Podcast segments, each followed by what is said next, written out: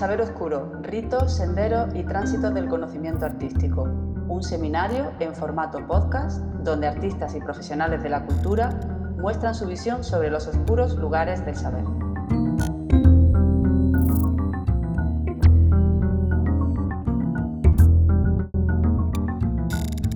Bien, vamos a empezar eh, la tercera grabación sobre este seminario eh, sobre los saberes oscuros en el que exploraremos de nuevo la relación entre la filosofía y el horror y la intersección en nuestro, en nuestro impensable mundo. Para, esta grabación contamos eh, con Ernesto Castro, eh, filósofo, que, ha hecho, que ha hecho un libro para materia oscura, Realismo Postcontinental, y voy a hacer, un voy a hacer una pequeña reseña de, su biografía. Eh, es doctor en filosofía por la Universidad de Complutense de Madrid y profesor de filosofía antigua y, medieval en la Universidad de Zaragoza. Ha escrito y publicado los, los, libros de ensayo contra la posmodernidad de Alfa Decay 2011, Un palo al agua, ensayos de estética, Micromegas 2016, El Trap Filosofía Millennial para la crisis en España con Errata Naturae y Realismo Postcontinental, Ontología y Epistemología para el siglo XXI con Materia Oscura. Y Ética, Estética y Política en prensa. Sus poemas han sido incluidos en la antología Tenían 20 años y estaban locos, La Bella Varsovia, 2011. Muy bien, Ernesto. Pues para entrar en materia hemos dividido la, la entrevista en varios apartados y vamos a comenzar, en principio, queremos que nos expliques con ideas muy generales em, la actualidad eh, del pensamiento antiguo en el presente, rescatar, como ya hicimos en la primera grabación, la, vieja cuestión parmenidia, esta relación entre el pensar y el ser. Eh, y para ello, em, eh, tu grabación va a ir sobre François Laruelle, eh, y un libro que, con el que también estás colaborando en, materia oscura, Principios de no filosofía. Vas a hacer eh, un prefacio eh, añadido también al, prólogo de Ray Brasier, del cual supongo que hablaremos también durante la charla. Bueno, pues comienza, comienza a establecer este tipo de relaciones sobre el saber oscuro y bueno, quería recordar también eh, esta idea de la filosofía como un saber sistemático, recordando a Gustavo Bueno que para entender este giro materialista o giro realista que se ha dado actualmente en la filosofía y que parece que a España tarda mucho en llegar, eh, pues que tendríamos que saber algo del, idealismo alemán, algo de Platón, etcétera, ¿no? Así que bueno, cuando quieras puedes empezar a establecer este tipo de relaciones. Sí, bueno, eh, antes de nada, agradecer por supuesto a los organizadores del seminario del Saber Oscuro por invitarme y muchas gracias por supuesto Fernando por ser aquí el Cicerone, el presentador y el moderador y también interlocutor. Eh, claro, me sorprendió mucho cuando me invitaron al, congreso porque justo estaba yo preparando, es el día que me escribieron, eh, una clase sobre Parménides y sobre el Parménides de Platón. A mí me parece que la relación con los clásicos es necesaria, precisamente para no quedarse muy pegado al presentismo mediático en el que uno está pendiente solo de las noticias de actualidad, del último tweet viral o de la última publicación que ha tenido una cierta trascendencia. Y mm, sobre todo se ve que hay una serie de temas que van atravesando la historia de la filosofía y que llegan hasta el presente y que son de mucha pertinencia para analizar eh, la situación actual. A mí de Parménides me interesa eh, más la relación entre lo uno y lo múltiple que la cuestión del pensamiento y el ser. En la cuestión del pensamiento y el ser ha sido muy tratada, evidentemente, y es una cuestión central para todo lo que vamos a comentar hoy. Eh, la cuestión del realismo, el idealismo, el nominalismo, el escepticismo, el nihilismo. Pero la relación entre lo uno y lo múltiple es, un tema fascinante, que es el, tema que aborda justamente em, Platón en su Parménides. Cuando Platón em, presenta a Parménides como portavoz de sus ideas eh, críticas, incluso con la propia teoría de las ideas, este, en, el en el diálogo así conocido como el Parménides, eh, principalmente lo que aborda es la relación entre lo uno y lo múltiple. Y esa es la conexión, la línea de continuidad que yo quisiera establecer entre el tema del seminario, el saber oscuro, que es una referencia al poema de Parménides, y el tema del que vamos a hablar hoy, que es la filosofía de François Laruelle, eh, Laruel se eh, caracteriza por haber desarrollado un sistema filosófico conocido como la no filosofía, que tiene como objetivo pensar en lo uno, no pensar lo uno, sino pensar desde lo uno, desde esa perspectiva de unidad que viene también establecida en el poema de Parménides, donde se dice que el ser es uno, que tiene una forma esférica, que es una bola redondeada, que no tiene partes, etcétera, etcétera, ¿no?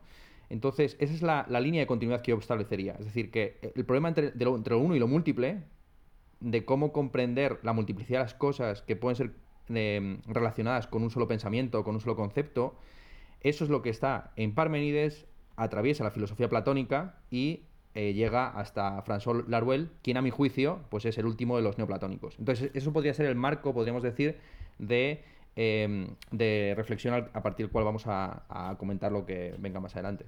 Para situarnos, eh, la no filosofía ¿no? es una, herejía axiomática, así lo, así lo presenta el prólogo, en el prólogo presenta Ray Brasier, ¿no? que no es eh, como una, no varía los contenidos de la filosofía, sino que establece una nueva herejía, una nueva manera eh, de enfocar la, la, filosofía. De hecho, es, tenía, apuntado, tenía apuntado una serie de referencias de Laruel que espero encontrarlas, estoy por aquí buscándolas, y eh, vuelve a establecer algún tipo de relación, o yo al menos lo he entendido así, entre el datum y el factum, ¿no? Esta idea de que toda la filosofía se basa en esta relación, en, esta, en algo que él llama la decisión filosófica, y eso le permite a la filosofía establecer conexiones sin principio ni fin, ¿no? Y su idea es establecer lo que él llama esta herejía axiomática, es establecer un corte, ¿no? Ahí. Y entender que lo dado, lo que es dado, no necesita de ninguna condición trascendente, ¿no? sino que él postula que eso viene dado y eso es inmediato. Y desde ahí eh, establece esta, esta herejía o, esta, o este nuevo enfoque. No cambia, quiero decir, no añade contenido, sino que su revolución está en plantear digamos, desde la inmanencia, influir en lo que es eh, una nueva filosofía. No la cambia, sino que sencillamente eh, no defiende la inmanencia radical de Deleuze, de Spinoza, etcétera, sino que sencillamente desde la inmanencia eh, trata de renovar la, filosofía. ¿He entendido bien esto o, quieres añadir algún tipo de corrección o, desarrollar esta idea?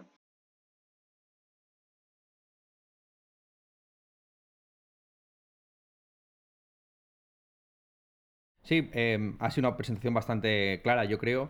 Eh, Laruelle es importante mm, contextualizarlo. Se trata de un filósofo más o menos de la misma generación que Jacques Derrida, es decir, de todos estos autores que ya surgen después del estructuralismo y que tienen que hacerse cargo un poco de esa tradición.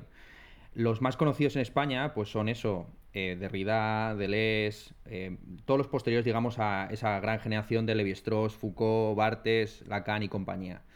Y es curioso que Laruelle, a pesar de pertenecer a esa generación, haya tardado tanto tiempo en ser recepcionado en España, entre otras cosas porque la primera monografía que se escribió sobre Laruelle en Francia incluso, en el año 1996, justo un año antes de la publicación de Principios de no filosofía, fue escrita por un español, por un español en francés, con un prólogo muy largo de, de Laruelle, pero por un español. Eh, que ahora, que luego no continuó eh, su trayectoria académica y que creo que vive en alguna en algún pueblo perdido en la provincia de, no, no, sé, a lo mejor en Palencia, ¿eh? O sea, te, lo digo, lo estoy hablando de memoria, ¿eh? eh un, tipo que se apellida Blanco. Y le tengo por ahí el libro, luego sí, luego sí eso lo puedo agarrar y, citarlo con más precisión. Bueno, entonces, total, que en España se produce una circunstancia muy curiosa que, sobre la cual hemos, hemos hablado muchas ocasiones, que es que hay una doble recepción del pensamiento em, foráneo. Es decir, por un lado hay una recepción primera dada nuestra dependencia intelectual respecto de Francia, o nuestra tradicional subalternidad respecto de los franceses, que hace que en España pues, se traduzca muy rápido todo lo que se produce en París, y después de esa primera recepción rapidísima de todo lo que se produce en París, y así en España hubo Foucaultianos en los años 70 y, y derridianos en los años también 80, luego hay una segunda recepción que viene dada por la, por la visión que tienen los anglosajones acerca de los franceses. Es decir, España tiene una tradición, igual que Portugal, de mucha traducción. En Portugal se, se traduce prácticamente el 60% de los libros que se publican, mientras que en el mundo anglosajón, si no recuerdo mal, es el del 15%, ¿no? esa cifra. Nosotros estamos como, si no recuerdo mal, son cifras un poco antiguas, ¿no? Entre el 50 y 45%, que es una, es una cifra bastante grande. Entonces se traduce mucho, no es cierto que España esté atrasada o no más que el mundo anglosajón. Lo que pasa es que el mundo anglosajón, como tiene esa primacía y, esa importancia, lo que allí se recepciona de repente incluso incide aquí. Y ya digo, en España ha habido Foucaultianos en los años 70 por la lectura directa de Foucault y luego Foucaultianos en los 90 por la lectura de la, de la recepción que tiene Foucault en los estudios de género, en los estudios eh, de la teoría queer, en los estudios gays, etcétera, etcétera. Entonces, esto es lo que diría, que François Laruelle tiene una primera recepción muy rara en los 90 con este señor que se apellida Blanco, y luego ha tenido, y, espero, que yo creo que va a, ser, va a ser bastante importante la publicación por materia oscura de principios de no filosofía, porque es al mismo tiempo, vamos a decirlo así, un, un autor muy oscuro y muy difícil de penetrar en él, pero que hacerse un mapa relativamente superficial de su filosofía es muy sencilla, y de hecho él es bastante claro y mm, comparado con otros autores es bastante meridiano lo que explica, digamos, desde el punto de vista sintáctico. Allí donde Derrida es un lío o donde Lees a veces se mete en unos jardines poéticos excesivos, Laruel tiene por lo menos esa especie de virtud cartesiana o comtiana de eh, ir a las cosas mismas y ser muy claro. Entonces, abreviando mucho, Laruel eh, divide su mm, trayectoria filosófica en cinco periodos, el último de los cuales empezó en 2008. El libro que eh, va a publicarse dentro de unas semanas o meses es del periodo eh, tercero, en el que él dice haber encontrado su sistema. Su sistema es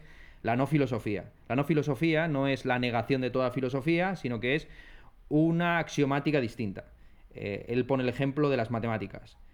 Las, las geometrías no euclídeas no son una negación de la geometría euclidia, sino que son otro desarrollo geométrico que prescinde de algunos de los axiomas de Euclides para aceptar otros.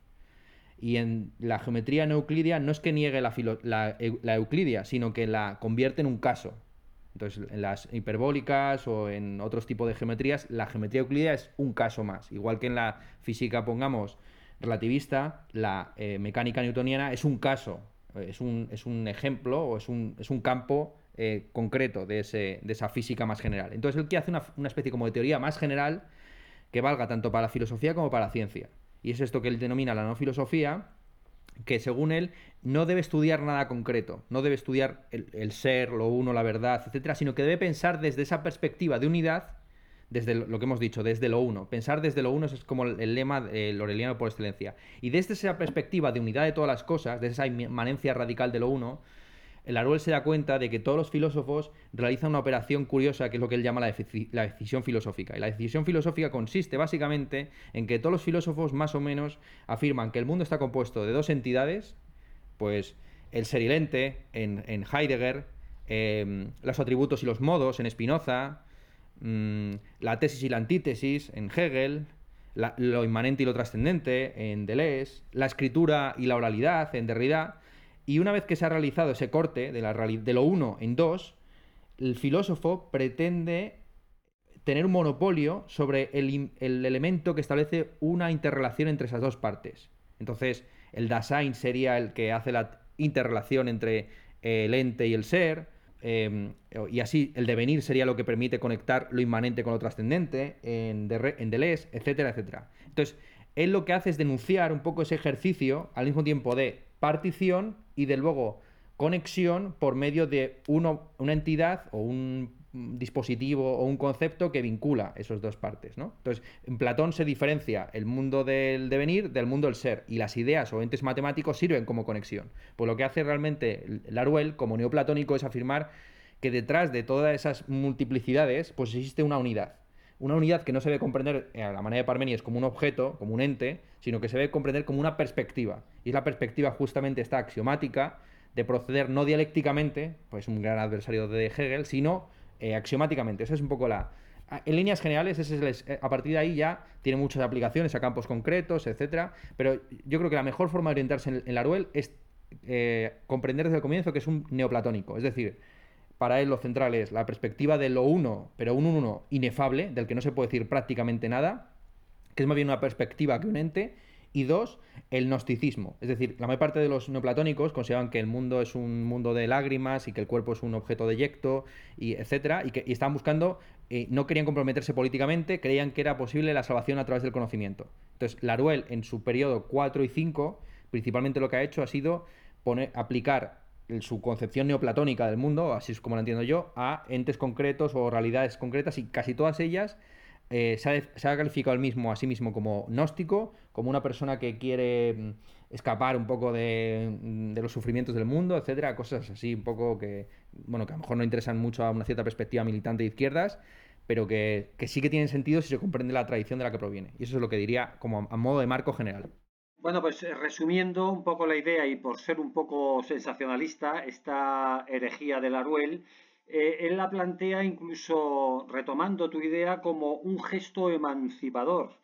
Dice, em, por contra o en contra de la especularidad filosófica que es restrictiva porque eh, las posibilidades de la invención filosófica, nos referíamos antes a la idea esa de, la, de la decisión, están delimitadas de antemano, dice, por toda la sintaxis decisional de la filosofía. Básicamente quiere decir que da la impresión que la filosofía eh, se puede permitir todo, una especie de reflexibilidad eterna que en la que ella pone, quita, en fin, que no tiene límites. Y él lo que parece que establece es un, es, un, es un corte, ¿no? Él dice que los filósofos podrían continuar hilando variaciones sobre el tema decisional durante siglos, ¿no?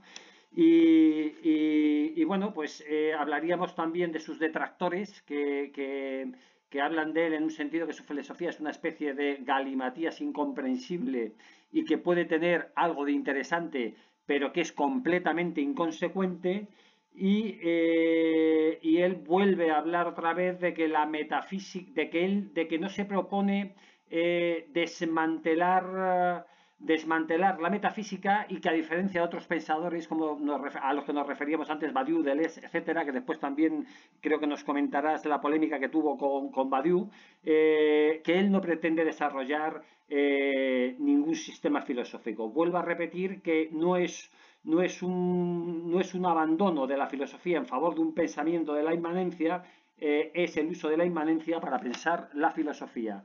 Eh, sería un error ver la no filosofía, vuelvo a repetir de nuevo, insiste mucho este tipo de ideas, eh, más eh, como una tentativa de, entender la crítica kantiana de la metafísica a toda la totalidad de la filosofía. Eh, y luego, eh, vuelvo a repetir otra vez, en el sentido este de sensacionalista, viene a decir algo así como que los filósofos no saben lo que hacen, nunca hacen lo que dicen, ni diciendo lo que hacen, e incluso y especialmente cuando afirman ser capaces de legitimar sus propias decisiones filosóficas en los términos eh, de algún fin ético, político o judicial. ¿Tienes algo que decir como filósofo a este tipo de afirmaciones tan contundentes? Bueno, ya forma parte de la tradición filosófica el atacar a la propia tradición filosófica, prácticamente desde Platón. Precisamente ya nuestra, el propio término filósofo es un eufemismo de aquel que no se considera sabio, sino amante del saber. Y en todos los diálogos de Platón, pues hay burla respecto a los filósofos, especialmente aquellos que se siguen dedicando a la filosofía y adultos. Eh, en la época de, Platón, siglo IV antes de Cristo, se consideraba que la filosofía era algo para jóvenes, un poco como una especie de disputas verbales y ya está, y que uno cuando entraba en la época adulta pues tenía que dedicarse a la política o a lo que fuera, ¿no? Evidentemente la misma concepción de la filosofía crítica se tiene en el presente. Hay que decir que, de nuevo, es, es un periodo concreto de la trayectoria de Laruel, eh, esperemos que este libro, de, eh, Principios de no filosofía, em, suscite muchas más traducciones y más interés por este autor, que está a la altura de Derrida, con el que tuvo, por cierto, un debate eh, que se publicó en el número 5 de su revista La Decisión Filosófica, un debate muy interesante para ver las diferencias, sobre todo, entre la, deconstrucción y la no filosofía, porque claro, la interpretación mundana, vulgar, grosera de, esta, de la deconstrucción viene a pensar que la deconstrucción acaba con todo, ¿no? Es, la concepción que tienen, por ejemplo, los mm, profesores de la llamada derecha alternativa en Estados Unidos. ¿no? Los posmodernos neomarxistas vienen a acabar con el canon literario occidental y a sustituir a Shakespeare por una escritora lesbiana, tullida, negra de Senegal. ¿no?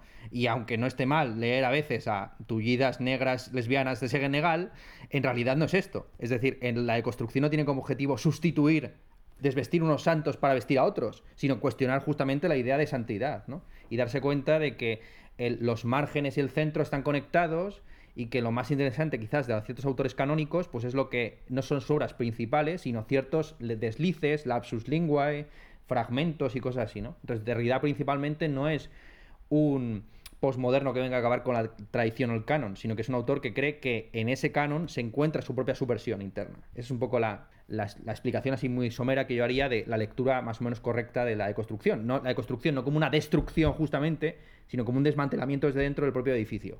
Entonces, frente a, esa, frente a ese enfoque de Derrida, que entiende que nada nuevo no hay nada nuevo bajo el sol y que lo único que podemos hacer es constantemente trabajar sobre los clásicos y sobre la tradición, Laruel sí que tenía unas pretensiones, digamos, eh, creadoras y originales. Es decir, él, venía como desde cero a crear este sistema filosófico. De hecho, vamos, que yo esté diciendo que es uno platónico, de alguna forma es una. Él nunca lo aceptaría, porque, eh, porque él, eh, por lo menos en esa época, tenía esa pretensión de ir más allá de la filosofía y de construir una casi ciencia de la filosofía, esta no filosofía sería casi una ciencia de la filosofía, sin embargo ya conforme fue avanzando su trayectoria en el, en el periodo 4, en el periodo sobre todo 5, pues se ha querido un poco alejar de, de esa cuestión y se ha aproximado a lo que él denomina la filosofía genérica, la filosofía eh, del, famoso Gattungswesen eh, marxista. Eh, Marx en, muchos pasajes, en los textos de juventud y también en, los Grundrisse, habla de cómo el capitalismo, por medio de la nilificación de las entidades concretas, genera un ser genérico.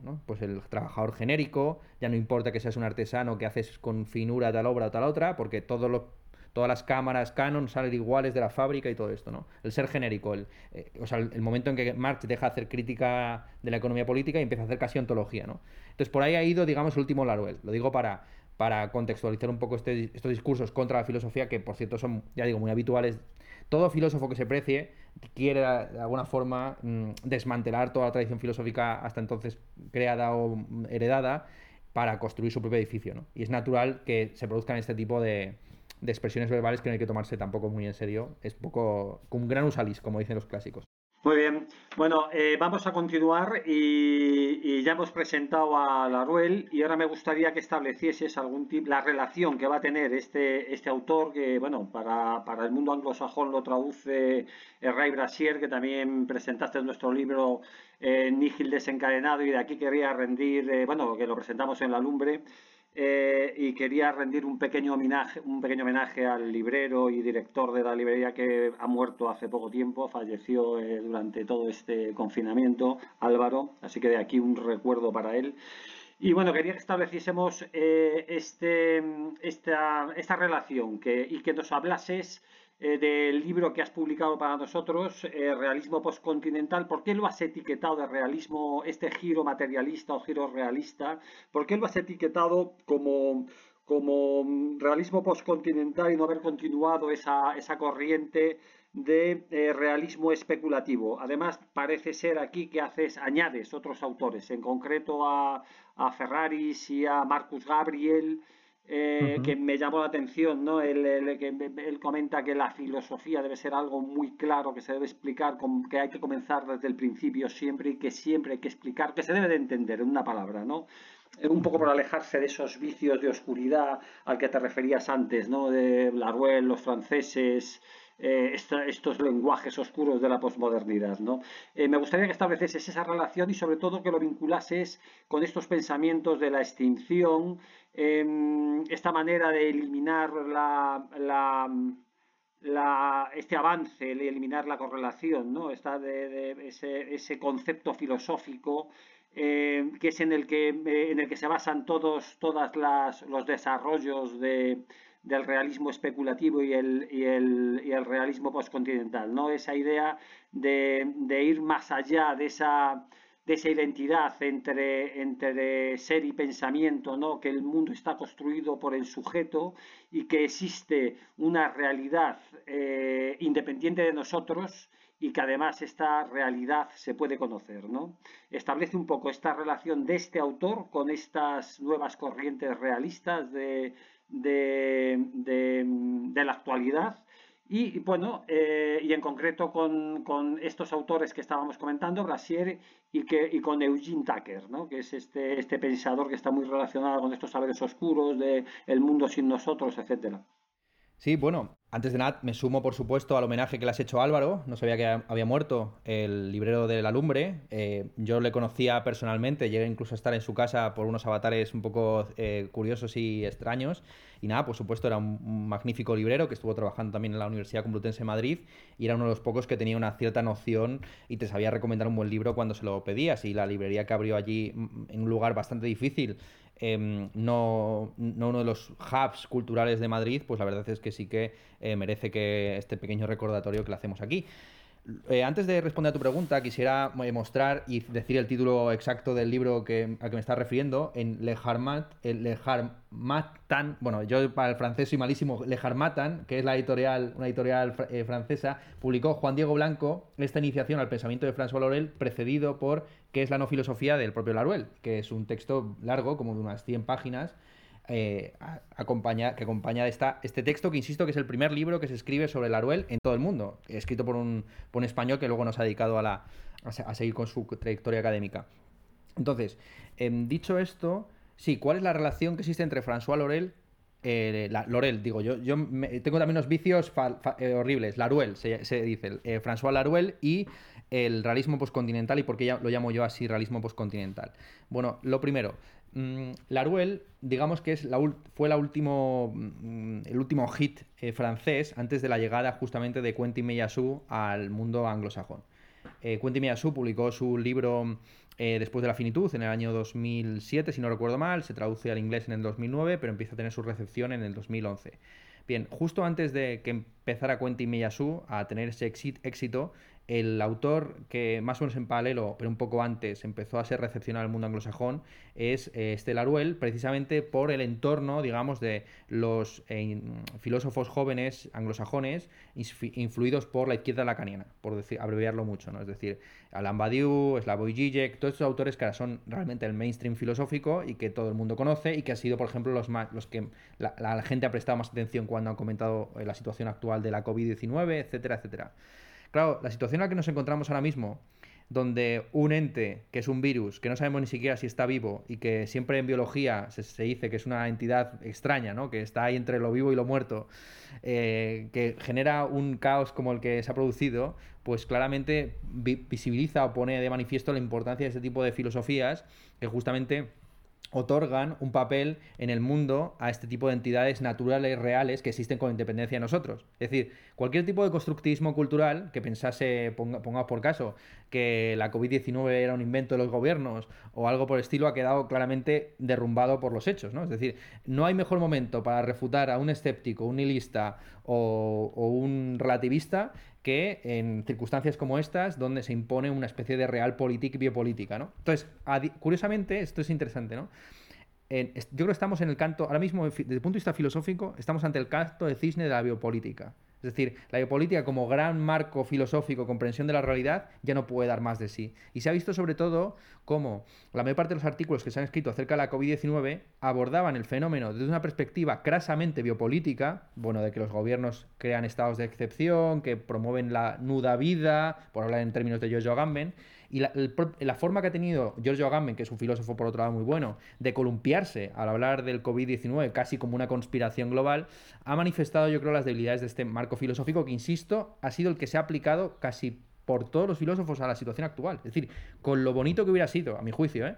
que hubiera habido unos análisis de la COVID-19 como un fenómeno justamente poshumano o realista postcontinental o lo que se quiera del terror de la filosofía con estos nuevos marcos conceptuales, se ha utilizado la vieja teoría del, querido Miguel, Miguel Foucault, de Michel Foucault, nuestro don Miguel, se ha, se ha regresado otra vez a las viejas teorías de don Miguel y mostrando las limitaciones del mismo. Entonces, esto es lo que diría, ¿no? La, para poner en valor, digamos, toda esta tradición filosófica, no es algo, no es una paranoia mental, sino que em, una visión del mundo donde los agentes no humanos eh, que ni siquiera tienen que estar animados como la COVID-19 tienen que tener algún, algún, papel, ¿no? Y cualquier ontología que no ponga la COVID-19 al mismo nivel o altura que Estados Unidos o China, como estados eh, agentes del presente, es una ontología que está condenada al fracaso, a mi juicio, eh, a la hora de analizar el presente. Porque la COVID-19 a día de hoy tiene más poder fáctico que cualquier gobierno humano, vamos a decirlo así, ¿no? Entonces eso es lo primero que diría. La conexión entre François Laurel Laruel, perdón, Laruel y Ray Brasier y todos estos autores es muy sencilla. La mayor parte de ellos traducen en paralelo a Alain Badiou y a Laruel al inglés. Muchos de ellos se ven influidos por el pensamiento este axiomático, esta herejía, este intento de ir más allá de la filosofía y sobre todo la, la importancia que hay en Laruel de la creación de un pensamiento propio. La gran diferencia, yo creo, sinceramente, entre Alain Badiou, Laruel y los autores previos de Derrida y de compañía y un cierto Deleuze es que estos son autores claramente con una pretensión de originalidad. Es decir, mientras que en Derrida tenemos una especie de trabajo constante eh, respecto a los clásicos, y en Deleuze, sobre todo mm, en sus trabajos previos, antes de Félix Guattari, también tenemos como esa faceta del profesor académico que hace un texto sobre Bersón, un texto sobre Spinoza o un texto sobre no sé qué.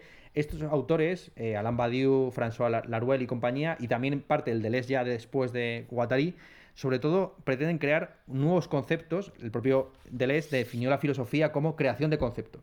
Entonces, lo central es esto, es la gran salida de la posmodernidad no va tanto por la vía del contenido, porque muchos de estos autores al final son discípulos de posmodernos, es decir, Marcus, eh, Marcus Gabriel no tanto, pero sí Mauricio Ferraris es discípulo de Derrida, hay una influencia fuerte de Deleuze que para algunos es posmoderno, en fin. Em, no es tanto, insisto, una cuestión de contenido cuanto de forma y sobre todo de pretensión. No se trata ya de regurgitar constantemente la tradición para desmantelarla o mantenerla o lo que sea, sino de intentar construir nuevos conceptos y nuevas ideas y tesis para el presente. Esa es la idea central, ¿no?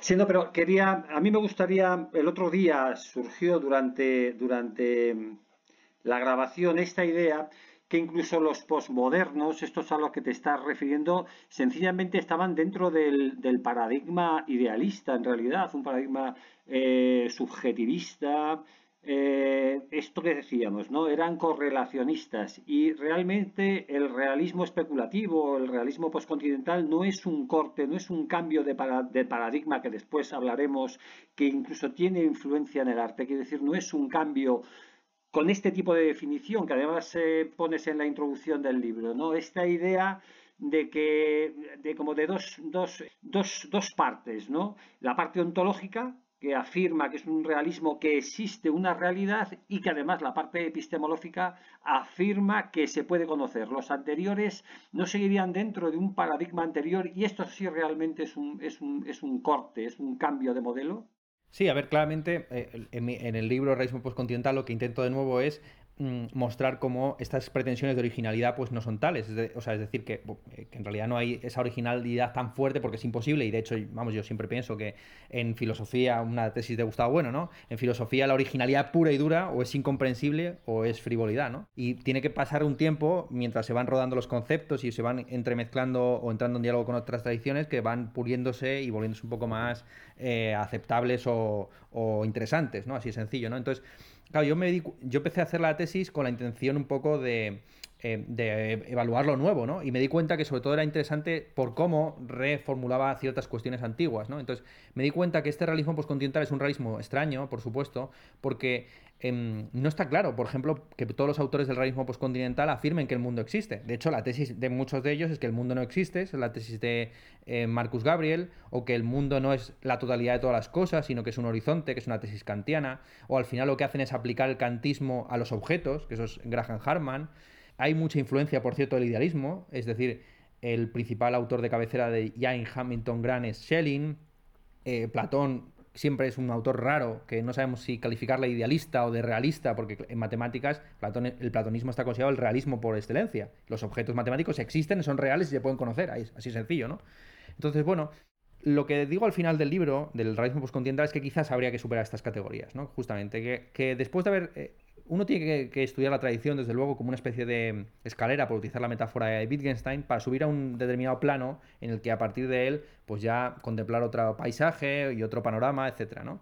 Entonces, mm, justamente mm, el título que le pongo, Realismo Postcontinental, que me preguntaste por ello antes, viene a incidir sobre todo en que hay una influencia de un pensamiento continental que llega hasta la posmodernidad. Efectivamente, la posmodernidad se puede entender como un idealismo eh, lingüístico o escriturístico, es decir, en Derrida sobre todo se ve mucho como no hay afuera del texto o cosas por ese estilo, o eh, todo, todo ser que puede ser comprendido es lenguaje, que esto era Gadamer. Entonces, claro, estos autores a mi juicio no son estrictamente posmodernos, pero sí que influyen mucho, entonces seguimos todavía en esa larga estela de la, de la filosofía continental y la filosofía analítica, las dos grandes tradiciones del siglo XX, junto con la dialéctica o el marxismo, y lo que muestran estos autores es un intento un poco de ir más allá, principalmente, ¿no? Entonces se ve que son autores que van más allá de esas divisiones un poco absurdas y tienen, y tienen tanto en cuenta la ciencia como la filosofía, como el arte, lo que tú has dicho, ¿no? la principal vía de, recepción de todas estas obras, como también es indicado, es el, arte y la literatura. Supongo que lo comentaremos a continuación. Es justamente a través de la ciencia ficción del terror cósmico o de la eh, arquitectura orientada a los objetos o de lo que se conoce como la New Aesthetics, en, Internet, etcétera, y también la, política en buena medida, el pensamiento ecológico en el Timothy Morton y demás, que estas corrientes filosóficas pues han ido engarzando un poco con el presente. Y la dificultad, por cierto, lo, digo así, ¿eh? la dificultad principal que tiene François Laruel de engarzar y convertirse en un autor popular a pesar de que tiene todas las condiciones para serlo, es precisamente esa falta de estética. ¿Pero por qué? Por el neoplatonismo, volvemos a lo mismo. Es decir, el neoplatonismo es la corriente mística, gnóstica, pero también iconoclasta de la filosofía. Es decir, aquella que atenta contra las imágenes, que considera que las imágenes son eh, un alejamiento de la realidad. Eh, es decir, la famosa expulsión de los poetas por parte de Platón en la República, ese es un gesto que se repite constantemente en la, en la tradición de neoplatónica, que llega un poco hasta François Laruel, que es un autor que, aunque puede ser muy interesante, como no puede ser encarnado plásticamente o visibilizado literariamente, pues tiene estas dificultades. Es decir, es muy fácil al final aplicar la ontología de los objetos a el mundo del arte o la literatura y ver las conexiones con esto que estamos diciendo de un mundo posapocalíptico en el que nosotros no estemos y demás, ¿no? Incluso se podría escribir una novela desde el punto de vista de la COVID-19, ¿no? Por supuesto. Pero resulta más difícil ponerse a hablar de un uno que ni siquiera es verbalizable. Claro, lo que te queda es una poesía mística tipo San Juan de la Cruz. Entonces sí, eh, nosotros que tenemos toda esa tradición literaria eh, mística del siglo de oro, pues sabemos más o menos por dónde pueden ir los tiros. Sí, decía que no quiero que te escapes, que me gustaría que me gustaría insistir un poco sobre el libro que publicamos, Nígil desencadenado, la verdad de la extinción, y para ver qué relaciona y cómo enfoca Ray Brasier eh, esa ruptura del correlacionismo y cómo la relaciona, por ejemplo, tengo aquí cómo se relaciona con Lyotard la catástrofe solar, ¿no? Y lo voy a leer. Eh, la extinción del Sol es una catástrofe, es decir, un voltear errado, un voltear hacia abajo, porque borra el horizonte terrenal de posibilidad futura en relación con el cual la existencia humana y por ende la indagación filosófica ha venido orientándose hasta el día de hoy.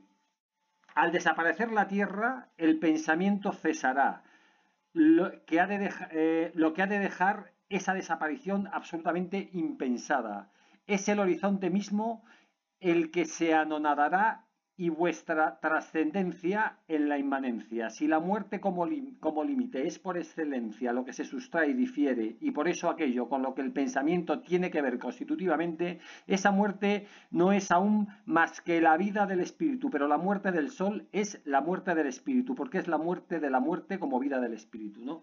Esta idea esta idea de la, de la extinción ¿no? que plantea Brasier eh, como algo que hay que contemplar dentro de la historia del pensamiento. ¿no? Es una especie como de voltear, ¿no? una eliminación de la correlación y un cambio en los paradigmas de pensamiento. ¿no? Insisto, de nuevo. Entonces sí que me gustaría que comentases eh, este tipo de ideas. ¿no? Y también me gustaría hacer otra dentro de este mismo dentro de este mismo libro de, de Nihil desencadenado, aparte de la referencia de Lyotard, una referencia a Nietzsche, ¿no? que dice, hace mucho tiempo en algún remoto rincón de ese universo por el que se dispersa un sinnúmero de titilantes sistemas solares, hubo una estrella en la que unas ingeniosas bestias inventaron el conocimiento. Ese fue el minuto más arrogante y mendaz de la historia mundial pues aún así fue solo un minuto. Después de que la naturaleza hubiera tomado aliento un par de veces, la estrella se enfrió y se solidificó, y a las ingeniosas bestias les llegó la hora de morir. Ni aun inventando una fábula como esta se conseguiría ilustrar adecuadamente qué miserable, qué oscuro, qué efímero, qué inútil y arbitrario se nos presenta el intelecto humano dentro de la naturaleza. Hubo eternidades durante las cuales no existió, y cuando todo haya acabado, para el intelecto humano será como si no hubiera pasado nada. ¿no? Esta idea del pensamiento antropocéntrico, ¿no? que es lo que intenta, eh, digamos, eh, refutar o intenta cambiar ¿no? este, este paradigma. ¿no? Y aparece ya en este tipo de, autores, ¿no? en Lyotard, en, Nietzsche, y aquí sí que se desarrolla una vuelta al nihilismo, una, una especulación científica, ¿no? de, mm, como, como plantea eh, Brasier, una reivindicación de la especulación científica, eh, comenta este tipo de cosas, ¿no? Esta especie de relación entre la extinción y el pensamiento. Sí, el, libro de, Ray Brasier ya está teniendo su recepción, han pasado unos años, ha costado un poco, pero poco a poco va imponiéndose la calidad del mismo. Es un libro extraño porque es una compilación a veces de ensayos que ha publicado independientemente, y son, pero en buena medida es una reelaboración de su tesis doctoral, Teoría Alien, donde aplicaba estrictamente la no filosofía al campo del materialismo. Y él hablaba de un no materialismo y eh, de la no materia, es decir, hacía lo mismo básicamente que François Lorel hacía respecto a la filosofía para el materialismo. Y era muy interesante, sobre todo la crítica que él hacía de la fenomenología. E, el, gran caballo de batalla de eh, Ray Brasier, eh, en el libro yo diferencio tres o cuatro periodos de su pensamiento, ha sido siempre la fenomenología, entendiendo que la fenomenología era una forma de subjetivismo ridícula que intentaba proyectar categorías de la propia mente humana respecto a la realidad. Y eh, siempre ha estado en diálogo por en un extremo con los cientificistas que creen que es posible eliminar categorías como la de la verdad, eh, tipo los ciertos filósofos cognitivos, eh, y compañía, por un lado ha compartido por esa vía excesivamente objetivista, que cree que la realidad existe así en un sentido muy grueso del término, y por otro ha combatido este subjetivismo. Él eh, tiene una frase mítica en una entrevista, eh, dijo, yo soy nihilista porque creo en la verdad.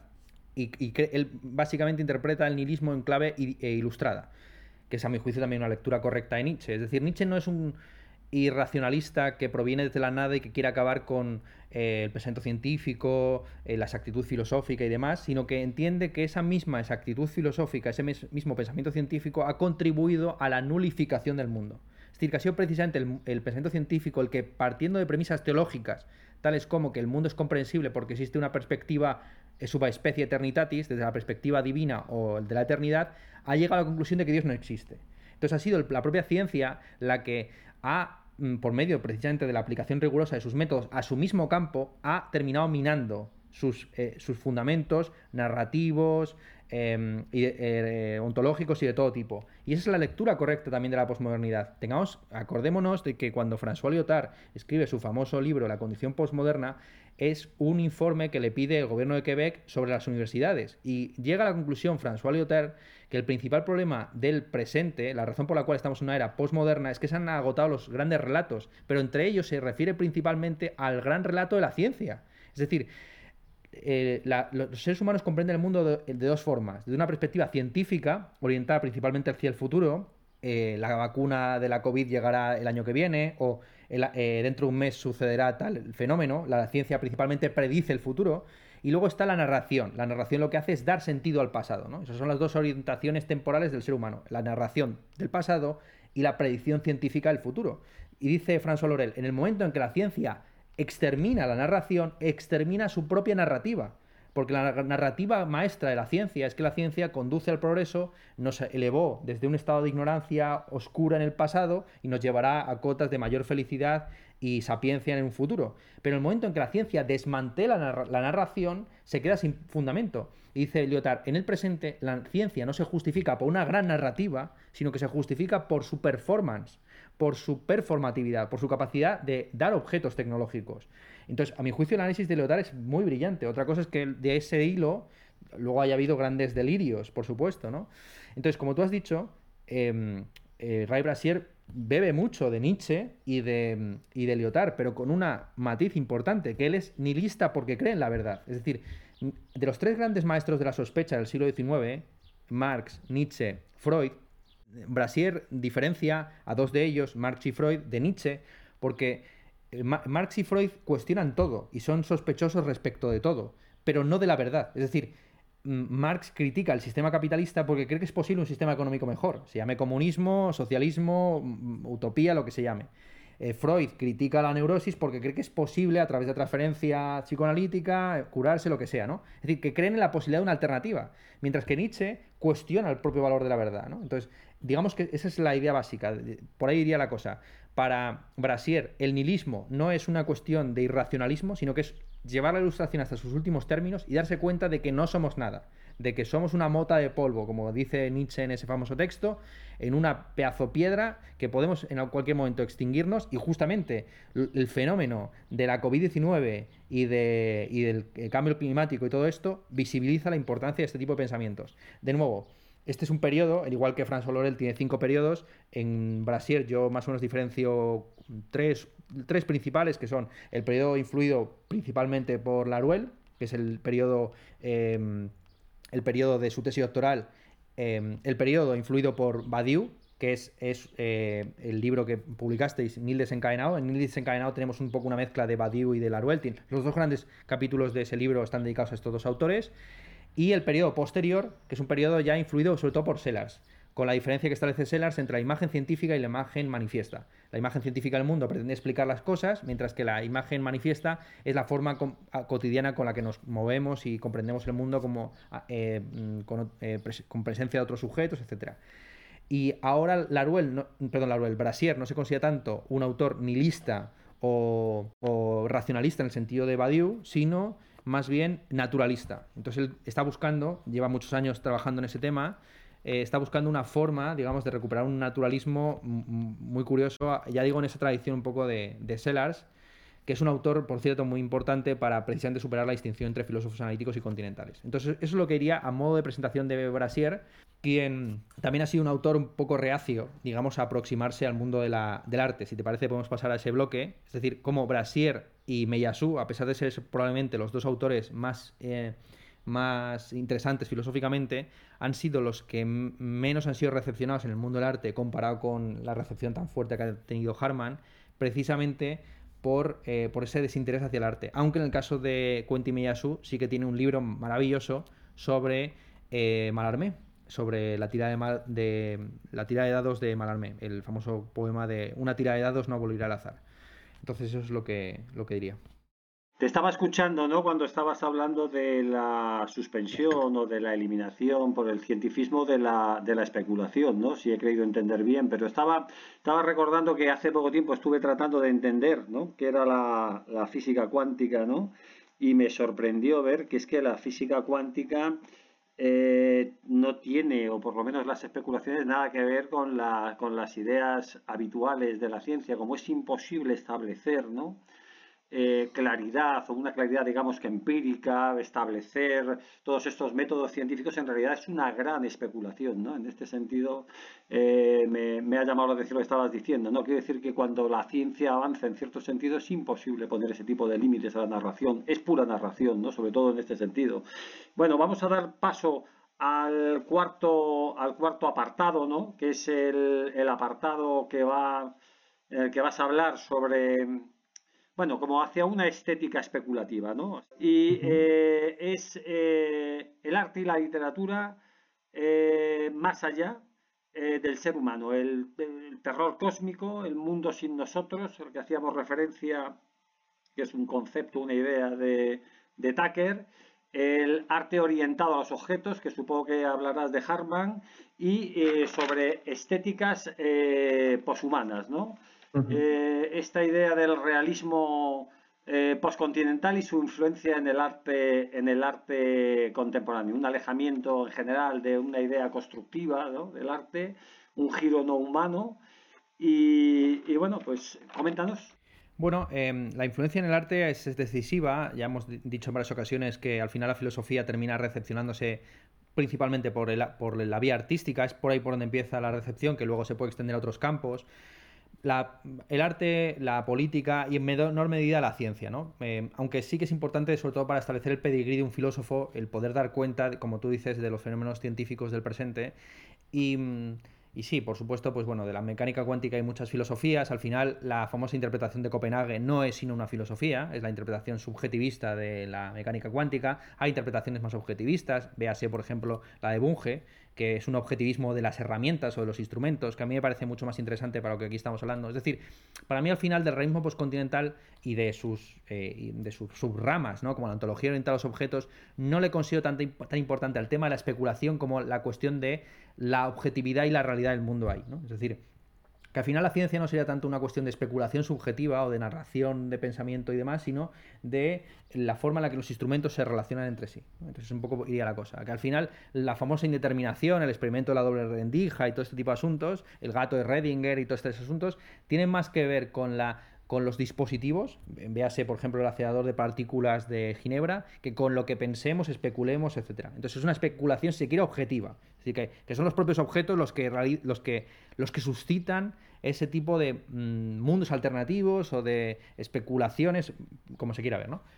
Claro, además con el juego que siempre hay en, el término especulación que refiere a, mm, a, lo que a lo teórico, a lo abstracto, a lo, a, lo ficticio, pero también a lo que a la, al espejo, ¿no? Per speculum et enigmate, que decía em, San Pablo en la carta a los tesalonicenses. Estamos viendo ahora mismo a Dios por espejos y en enigmas, y dentro, en más allá lo veremos cara a cara. Entonces, bueno, en fin, da igual que eh, la gran metáfora realista siempre ha sido que la ciencia tiene que ser un espejo de la realidad. Esa es la metáfora que criticó de una manera célebre Rorty en su libro La filosofía y el espejo de la naturaleza, eh, un libro mítico de, de, precisamente la filosofía postmoderna. Bueno, entonces, vamos al asunto del arte.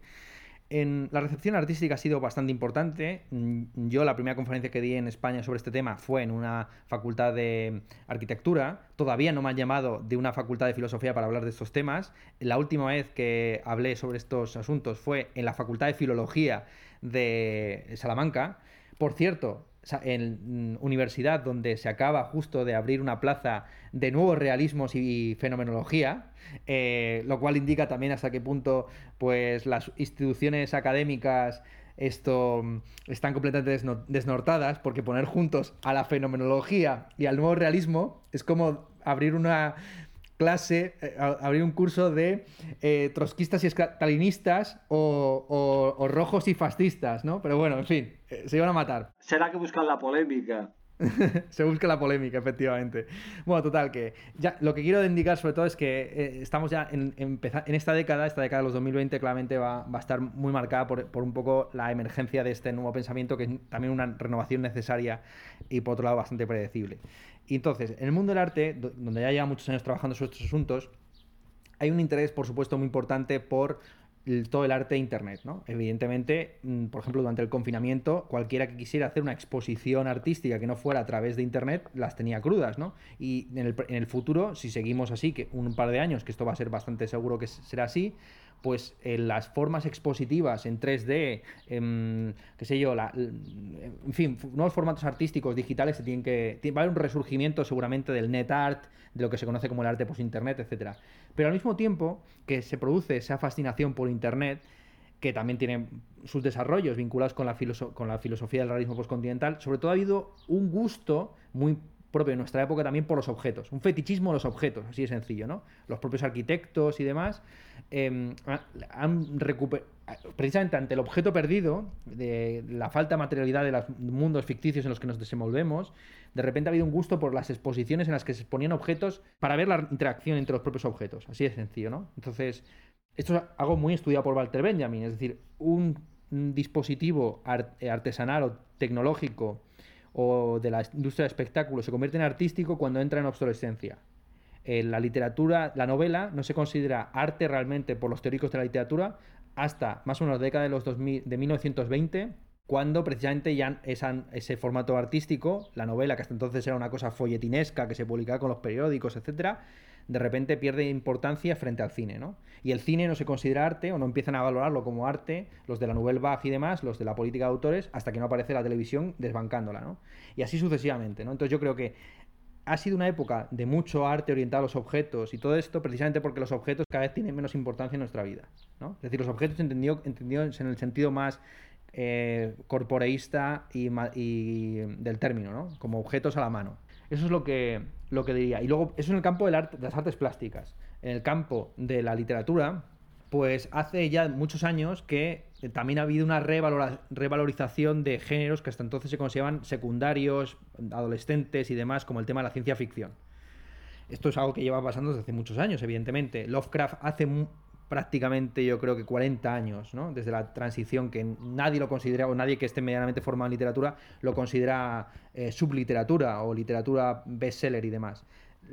también la degradación del campo literario que ha llevado a que cada vez se produce literatura más de consumo súper rápido y muy malilla, incluso la que se considera de alta cultura, hace que estos productos como las novelas de Philip K. Dick o las de, qué sé yo, eh, eh, Lem o las de, o las de mm, este tipo de autores empiecen a ser considerados como alta cultura. ¿no? Y es en este contexto donde la filosofía que más se aproxima o más, más interesada está por estos fenómenos, pues es este asunto. Cuando se conocieron en persona los cuatro fundadores del realismo especulativo, eh, Graham Harman, eh, Ray Brasier, Ian Hamilton Grant y Quentin Miyasu, lo, único, lo único en lo que se pusieron de acuerdo era que su escritor preferido, el de los cuatro, era Lovecraft. Ese era el único elemento en común al final, ¿no? Entonces, bueno, por ahí iría la cosa. Bueno, sí, he querido entenderte un poco en esta idea de esta vindicación de los objetos, ¿no? En nuestra, en esta nueva estética especulativa, ¿no? Era que no se reconocen, tenía que apuntado, ¿no? Este no reconocer los objetos eh, como algo instrumentalizado por el ser humano, ¿no?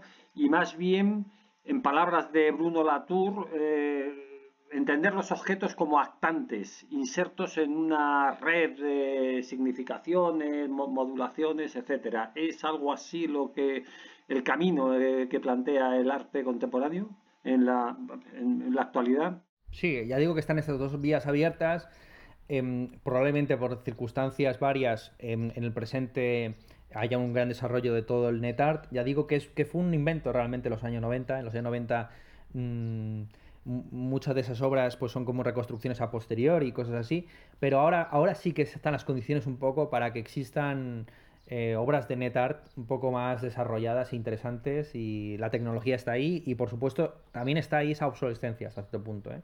Porque yo creo que mucho, mucha gente se está dando cuenta de que, de que las redes sociales pueden ser, también son finitas, por supuesto, y que no son un espacio eterno y que, y que puede haber una artistización de la red. O sea, hace mucho tiempo que existen artistas que lo que hacen es crearse perfiles falsos en Facebook o en Twitter o no sé dónde para llevar a cabo determinada performance, vete tú a saber cuál, ¿no? Mm, eh, yo conozco varios proyectos de este tipo que ya llevan muchos años en marcha, ¿no? Entonces, claramente lo que ha habido es una artistización en general de estos, estos, estos espacios, que hasta ahora eran simplemente espacios de convivencia o de, o de, o de lo contrario, de enemistad, de, hostilidad, etc.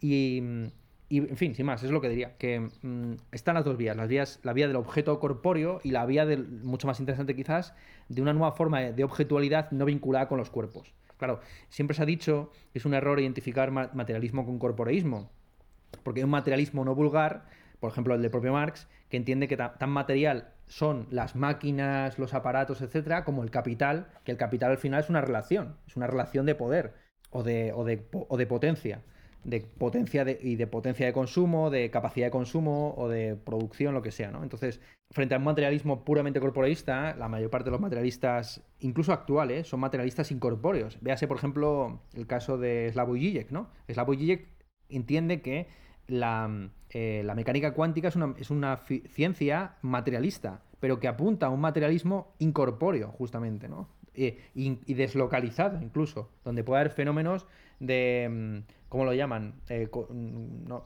bueno, en fin, no vamos a meternos en muchos líos, pero vamos, el tema este de que una partícula puede estar mm, conectada con otra partícula sin tener conexión causal, hay una palabra concreta para referirse a ese fenómeno, ¿no? Bueno, en fin, sin más.